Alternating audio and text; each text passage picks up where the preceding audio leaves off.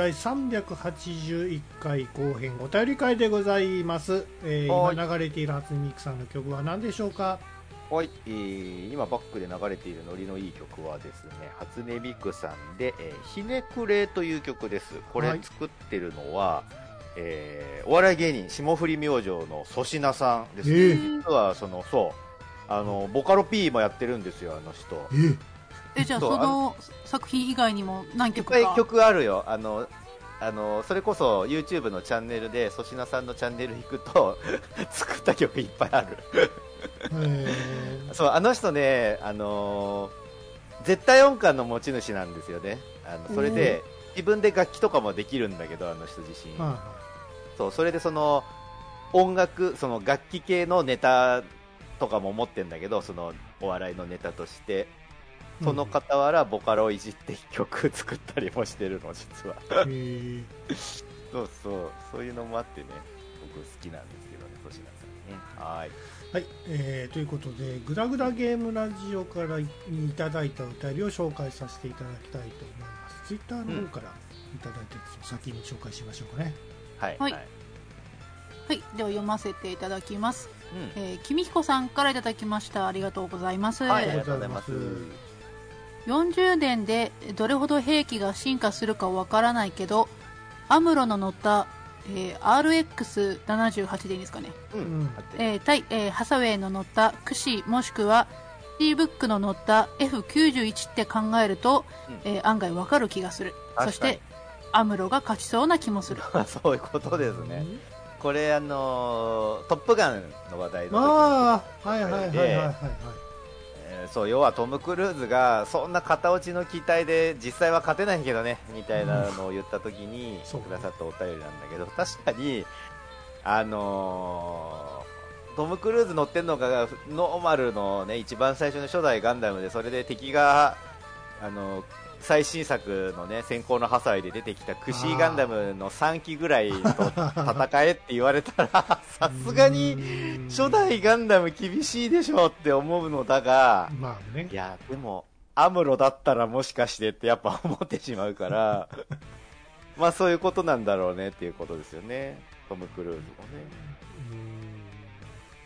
もね。そうでもない。うんないなやっぱ性能差っていうのはやっぱあると思うんですよね。なんかね、その、性能差みたいなスペック上の、はいその、数字上のスペックで言うと、うん。もう初代ガンダムなんかジェガンにすら勝てないみたいな論調なんだけど、い本当にって思うのは俺未だに、その一年戦争時代のアムロの凄さをさ、子供心に植え付けられてるからさ、いや言うてもヘボいパイロットのジェガンだったら全然余裕っしょってちょっと思いたいんだよね。機動力とやっぱ火力の違いみたいなことなんでしょうけどねね。だって、ガンダムあんなに機敏に動いてたじゃない、シュバシュバシュバ。あの時はね。ああの動きされたらジェガンなんて勝てないんじゃないの？まあ F91 になってくるとまた話は違ってくるよね、うん。うん、資料の持った残像ってどん。なん。やねん。って思いますけどまあねでも時代的に実際ねそん。ぐらい経っているわけなので、うん。確かにそん。だけ進化するって考えたら戦闘機だって相当なねスペック差性能差があるん。でしょうねきっとねそう、まあすごいもん。ですよまあその何戦闘機その戦闘するものに限らずだけどもさ例えばあのまあ、電話とかだって全然もうこんだけ進化してるわけだしもうゲーム機一つ取ったってあんなピコピコ言ってたものから今もう 何フォトリアルで何映画？はいはい。みたいな感じのビジュアルになってたりするわけなので、そうですね。それをじゃあ比較したらどう？って言われたら 確かにいや40年そりゃすごい時間経ってますよねって思っちゃいますよね。でも昔のピコピコ好きでやってる人もいるしね好き今。好きわかる。好き。うん。なんか別に時代が変わってししその性能的に進化してもなんか伝えたいメッセージっていうのはやっぱり時代を超えて変わらないものだし、うん、だから昔見たウルトラマン今見ても面白いかったりもするからね。まあね、そうそう、だからそういう意味で、あの、トップガンマーベリックにできた F14 めちゃやっぱかっこいいなって俺、うん。その形を刷り込まれてるから、はい。やっぱいいですねって思っちゃったんだけど、ねだから、そのかっこいい刷り込みがあるから F14 が、そのね、映画話の時も言ったけど、あの F14 が古いデザインっていう感覚が未だになくてさ、いやー今の進化系の戦闘機見るとやっぱり古古さは否めないですね。比較するとってことなんえでしょうね、きっとね。え。ステルス機能が今あるじゃないですか。えあの昔の F14 なんてもう完全に無防備だしうん、もう車体も重いしまあね。小回り効かないっていうことだし。まあ、それをテクニックでなんとかするのいやいやいやいや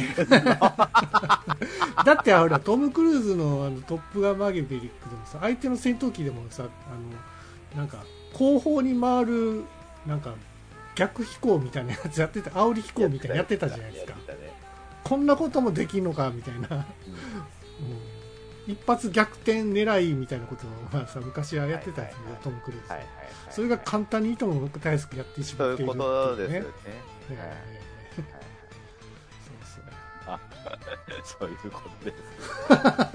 40 年ね。ありがとうございます。うんえーとですね、あとはツイッターは以上なのかな。はい。そうなんですよ。じ実はあんまりお便りが溜まってなくてですね。そうそうそうそうもう一つ、えっ、と、ブログの方でいただいたお便りかそうですね。な。はい。はい、えーでは、読めます、読めそう。どう、一応、一個一個区切っていきます？一気にいきます？えーと、結構量あるんでしたっけ？そうですね。えーと、読めそうだったら、あどうせね、あの、時間いっぱいあるから、じゃあ読んじゃいましょうか。そうですね。じゃあ、はい、読ませていただきます。はいえー、はい。何でしょう？お願いします。あ、大丈夫ですか？はい。うんはい。えー、ソレトさんからいただきました。ありがとうございます。はいありありがとうございます。えーいつも楽しく聞かせてもらっています、えーさて合気道にとても興味を持っていただきありがとうございます、先日、え5級に昇級しました。ね。スタートは8級でした、えー今回は私の知る限りでお二人の質問に答えていこうと思います。うん。質問、えー袴を履いているの？今の格好を見たい、えー私の通う,、えー通う教室では袴を履けるのは初段からになります。あやっぱそうなんですね。女性は3級から履ける道場もあるそうです。うん。えー5級の私は袖が短めの柔道着のような格好で稽古しています、ううん。ん。えー質問。いわゆる不思議系の気や、えー合気はできるのは何段、えー不思議系の技は本当なのか、えー合気道といえば不思議な技。触ってないのに飛んでる。転んでる。インチキなのではと思われる方もいると思います。うん。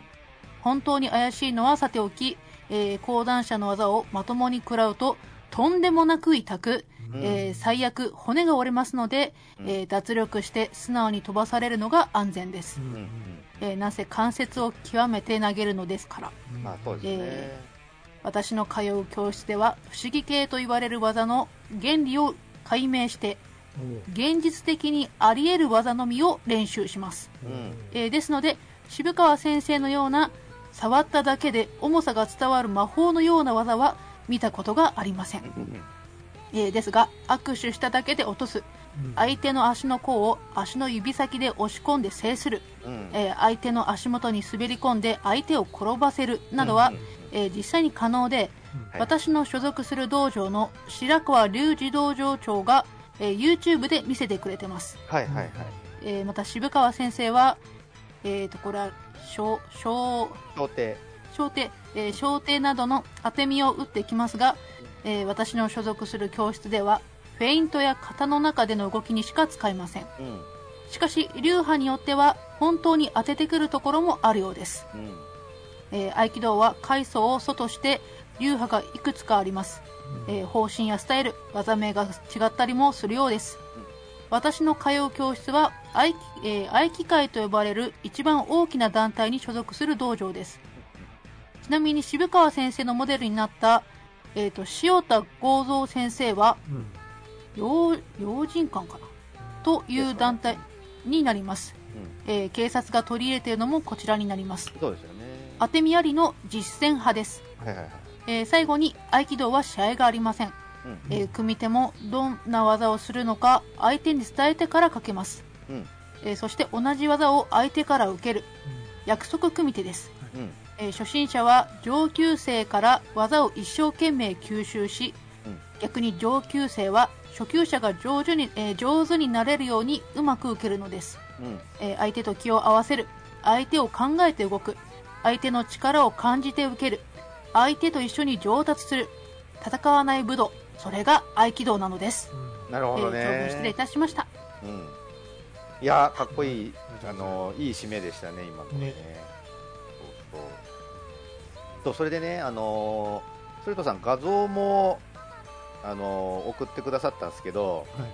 あのねなんかもうもうかっこいいんですけどすでに。強そうなんですけど あの達人感が出てんだよねなんか。なんだろう立ち方に一本あの芯が通ってるっていうかあの重心があの上から下までなんていうのピンと通ってる感じっていうかかっこいいですよねでもこう始めたのって去年ぐらいじゃなかったでしたっけ？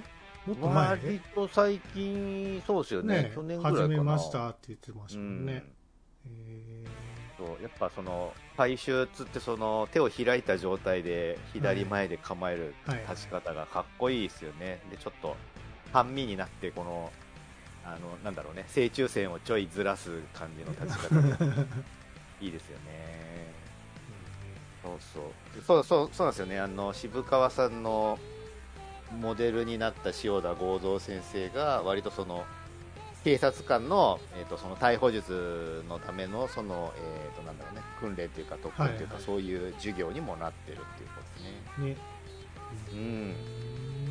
そうなんかその 渋川さんの渋川さんじゃないや塩田剛三さんのあの流派はうん。あの割とポピュラーにそのいろんな、えー、と格闘漫画に割と出てくる流派なんだけどうん。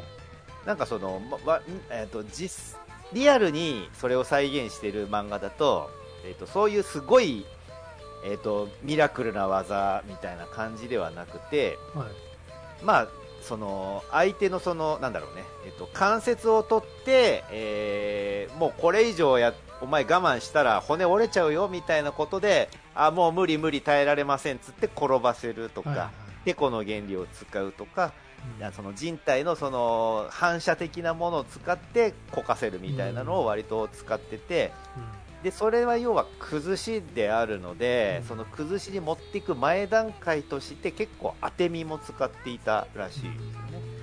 なのでその小艇だったりとかなんかあ相手をそのつ突きとかでついてバランス崩してうまいことその相手を崩すときにその愛機っていうのを炸裂させるみたいなことを割とやっているみたいですね。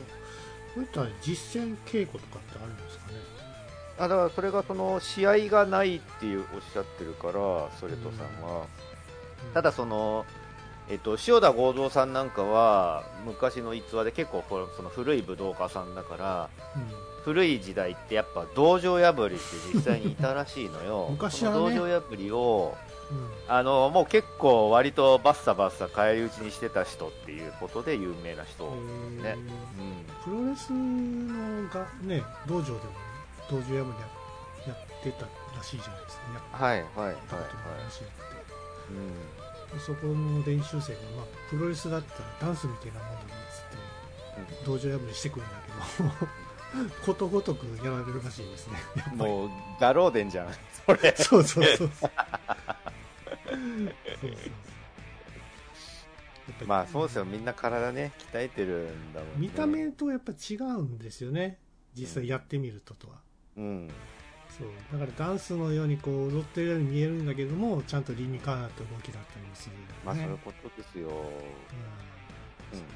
そうあのちょうどソレトさんがその写真送ってくれてそのねまだ袴履けてないんですけど、うん。だけど要はあのバキの中でさうん。一度あの渋川さんがあのまあ合気道なんだけどわしはもともと柔道出身だからっつってそのビスケットオリバーかなんかと柔道をやる時があってその時にうん。こういう格好にちょうどなってたんだよね。要は袴の袴を脱ぐともうそういう状態になれるみたいなことで。はい、そうそうわしはもともとそっち出身じゃっつって。あれ袴は結局その足の動きを見せないために。ってことなんじゃないですかね。わかんないですけどものなんねだよね。確かうん。まあ捕まれてしまうっていうね欠点はありますけども。うん。でも足の位置がわからないようにするために袴をそうそうそう履いてそう見せて見せないようにするっていうね。そうなんですよ。なんかそういうのがえっとあの天下家業っていう漫画だとそういう合気道のその重心移動みたいなのにも、うんうん。触れられてて要は足を隠すことによって、今どの辺りに足を設置してて、えっと、前側に重心を置いてるのか後ろ側に重心を置いてるのかが分かんないみたいなことで、その敵がついてきた時にあのなんだろうねその距離感を惑わせるみたいなことができるらしいのね。それで相手のそのバランスを崩してそこから投げにつなげるとかそういうことをやってたりしましたね。やっぱり初めの練習っていうのは受け身から始まるんですかね。そうじゃない？だってまず受け身を習わないことにはどうしようもない。あのほら。あのなんだっけな。あえー、と島本和彦先生の柔道漫画で。そんなあったの？あった。えっ、とね主人公が掘った墓穴っていうやつなんだけど。なんじゃそれ、その敵が攻めてきた時に、はい主人公は柔道の素人なんだけど、うん。じゃあ1週間後に試合だって言ってその試合に自分がノミネートされちゃって素人なのに。でその柔道の先生に1週間で敵に勝てる方法を教えてくださいって言って、まあ、うん。無茶なんですけど、それで、まあ、じゃあダメ元でまずは受け身からって言ったらうん。先生、受け身じゃ敵を倒せませんっつって 攻撃する技を教えてくださいっつって受け身なしで、えー、とその柔道の技をはい。一生懸命攻撃の方法だけ覚えたらもう敵にぶん投げられて大怪我するっていう話があって 当たり前なんだけど。ダメじゃん。まず受け身なんじゃないですかやっぱり大事なのは、ね、頭を守るためにね。うん。だってほら変な落とされ方すると骨折ったりするし、うん。ねあっちこっち。受け身でも痛いんですもんね。畳っつっても投げられたら痛いしそうそうあれねあの僕も高校の時柔道の授業とかあってで受け身とかやってたんだけど、ね。あとね人間ってあらゆるものに利き利き側があって、うん。まあ、手はもちろんだし足も利き足があるしなんだったら目目も利き目があるんですよ実は、なんだったらあの耳ももしかしたら聞き耳もしかしたらあるかもしれない。あと聞き場ね歯のあの噛みやすい方とかもあるし あそういうのの一連のやつで僕ねあの受け身も聞き受け身があって 僕ね右の前回り受け身は超得意なんだけど左の前回り受け身がド下手だったの。う、まあ、あるんじゃないですかねそれで一度肩から落ちたことがあって その肩から落ちたのをねなんかしばらくねその何その鎖骨の鎖骨からその肩甲骨にかけてのねところをなんかおかしくしたらしくてねその一件でねしばらく肩上がらなくなってたんですよ。投げられた時に？ってこと？そうそうもちろん授業で、あのー投げる方と投げられる方には投げる方はちゃんと持っとかないといかんし。そうでも、あのー受け身のこっちは受け身のトレーニングでやるからあーその綺麗に受け身を取れれば問題なかったはずなんだけどうですか。そうそうそう。なんかね微妙に角度間違えてたらしくて思いっきり肩 肩からいってしまってね。しばらくは地獄でしたわ。トムエ投げの練習とかやってましたけどね。思い投げね。むちゃむちゃできない。いあんなもんできるわけないよね。ともえ投げ果たして実戦で使われたことがあるのだろうか、えっとねオリンピックでやってましたね誰か。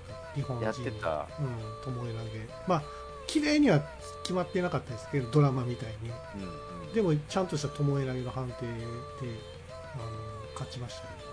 えーあれ一本ですよ確か。たまに公式でさとんでもなくアクロバチックな技で勝つ人いるけどさ。内股掛けとかなんかオースト狩りなんかあのあ相手がこう襟を掴もうとしてパって伸ばしてきた腕をパーンって取って、うんうん。その腕に、うんうん。えー、と足を絡めてえ？足を絡めて なんあのーガローデンのちょっとあの甲みたいな感じでドスンってはい倒す技みたいないのはが本当にあるんだって思って俺はめっちゃ嬉しかったいなんか強引に腕式腕式ぽい感じぽい感じ。だよね。そうそうそうはいはいはい。あるある。とかねいろいろありますよね。技ねいっぱいあるんですよ。なんかその柔道にしてもね。うん。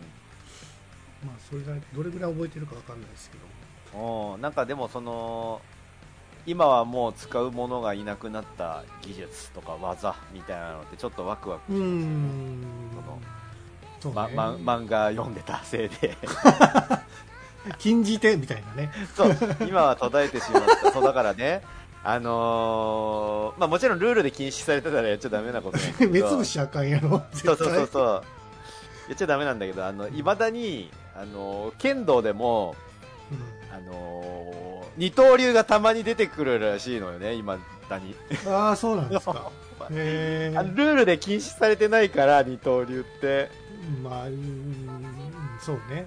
そう。であのーまあ結果から言うと結局今の剣道っていうそのルールの中ではうん。普通に一本を持ってた方が強いってことなんだ。コントロールもしやすいし力も入れやすいってことで普通に一本をこうやって両手で持ってた方が強いってことなんだけど、たまに発生してくる 二刀流のやつが そこにロマンを追い求めて俺は二刀流で行くってやるのがすごいやわかるわかる。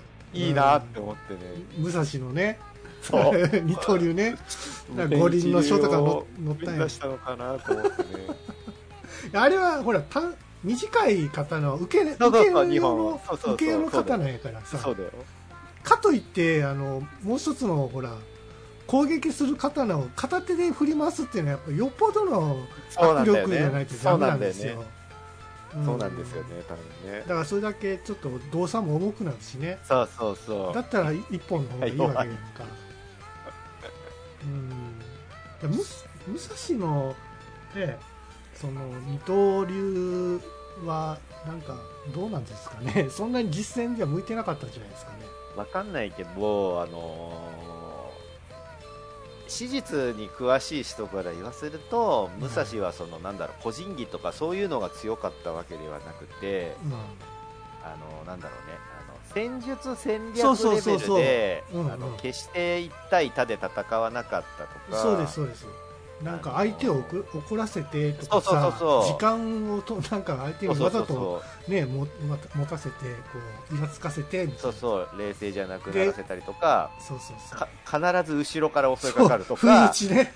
あとひどい時にはその敵の敵の集団のそのえっ、となんだっけ吉岡一門？なんかその、うんうんうんうん。すごい大人数うんうんとうんうんに付け狙られた時はその相手の一番若いもうほぼほぼ子供みたいなやつを人質に,、人質に取ったなんて話もあるぐらいだから。意外にね卑怯だったりするんだよね。そうだって要はさその生き残った人間が勝ちの時代だったから何をやってもとりあえず勝ち残って生きてさえしまえばそれ以降の歴史は変わるんですよきっと。だから僕は武蔵はどんな卑怯な手でも使っただろうなって思ってますよ。勝っちゃいいからね結局、うん。そう。まあ武士道になんか 似つかわしくないような 戦い方をしてるんだろうしょうね。うんまあ、でもなんかその方がなんか実践っぽい、まあ実践ね、うん。そう。まあ空手もそうですよ。そうよね。そういうことね。実践やったらもう目つぶし金定期なんて当たり前ですから。だいぶね殺伐としてしまいますけど。いや本当に喧嘩に勝つ戦いに勝つってこと相手の急所を攻めるってことなんですよね。いやそういうことですよまずね。そう。なんですよ。本当に勝ちた勝つっていうか殺したければ絶対に目をつぶしたり相手の股間を蹴るっていう喉をつくっていうのが、一番早いんですよ。そうでもなんだっけなその塩田合同先生かな、はいもしくはそのもう一個上の上上田なんたら先生だったかその合気の先生が残した言葉で、うんえっとそのインタビュアーが新聞記者があの先生が持つその技術技うんその合気の体系の中で一番強い技っていうのは何なんですか教えてくださいって言ったら、その先生が敵と友達になることじゃんってあ。言ったんですよ、あ、ねそれ好きなんですよねそれそれそいやそれができへんから聞いてんねやって。いやでもでもわかんないよ。その殺しに来たらダメかもしれないけど俺殺しに来たらね逃げちゃうんじゃないかなって思うんだよね。逃げた方が勝ちなんだよ。だからそのまず相手と戦う状況にいかないこと？ならないようにするっていうのを実はすごい技術だなと思ってて。それはなんか孫子の兵法に刀ってるんじゃないか？確かそう。戦わない方がいいっていうね。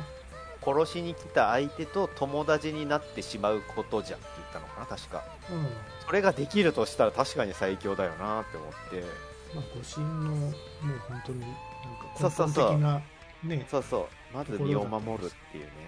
そう。そうそうなんですよ。それがねあの敵がその半馬裕次郎レベルでもできるのかっていうとなかなか難しくなってくるわけなんだけど、そうね。うん、では、まあその相手が攻めてこなければさ戦いも生まれないからさ。そうそうそうそう。言ってたよね それはそれは平和であって理想的勝ちも負けです勝ちも負けもないんだ、うん。このっていう。あれは理想的なねあれはいいですよね。なるそうただこれは試合じゃっつってね。そう。も うまあまだまだそんなに まだ若いんじゃ若すぎるっつってね。そうそうはい。とみたいなことでねすごい巻き話に花が咲いてじゃあ今度は暖を取って袴付きの写真を送ってもらいましょうか、ね、袴入ったらより一層何達人感が出てしまうよきっとね。すごいですよね、そうですよね試合中のビデオとかね YouTube で載せてくれれば。そうそう僕あのよくたまにその武道系の YouTuber さんとか見てたりして、うんうん。でそれにやっぱねその愛機の強い先生とかが出てくるんですよ。うんでそういうの見るとあのなんだろうすごい説得力あるちゃんとあのリズムで説明してくれるからうん。これはここをこういう風に決めてもうあの力とかでは耐えられない感じにして投げる技なとかちゃんと説明してくれるからなので説得力あるあります。ああいうのってさやっぱり対人間だったりもするじゃないですか。うんうん。だからなんかこう武器持った人とかの稽古とかもあるんですかね。相手がナイフ持った持ってきた時にどう対処するかとか。合気道であんまり武器を持った人間を無力化する技術みたいなのはあんま見たことないですけど。でも警察に指導してるってことはそういうことじゃないですか？警察はあのまたあれですよその逮捕術とはまた別のところであの、警棒を使ったなんだろうな,、うん。なな何術って言ったかな？その警棒を使った戦い方みたいなのをまた別に習ってて、ああなるほど。それはもうあの男はもちろんのこと父兄さんも全員身につけてるからその構えだけでも分かるみたいなのをあの箱詰めでやってました。ああ箱詰め。はいはい。父兄さんの漫画ね箱詰めめっちゃ面白いけど。あの構えはそのなんなんとか術っつって そのね敵対したその敵がその逮捕術を身につけてたから、こいつ警察関係者だったんだっつって 衝撃のシーンがめっちゃネタバレ言っちゃってるけど衝撃のシーンがあるんだけど そういうのもあるらしいですよ。ちゃんとその武器持った敵と戦う用の警棒で戦う技とかね、うん。なんか武器の中で一番強そうなのって何ですかね。まあその弾弾拳銃とかはまた別ですけどうん。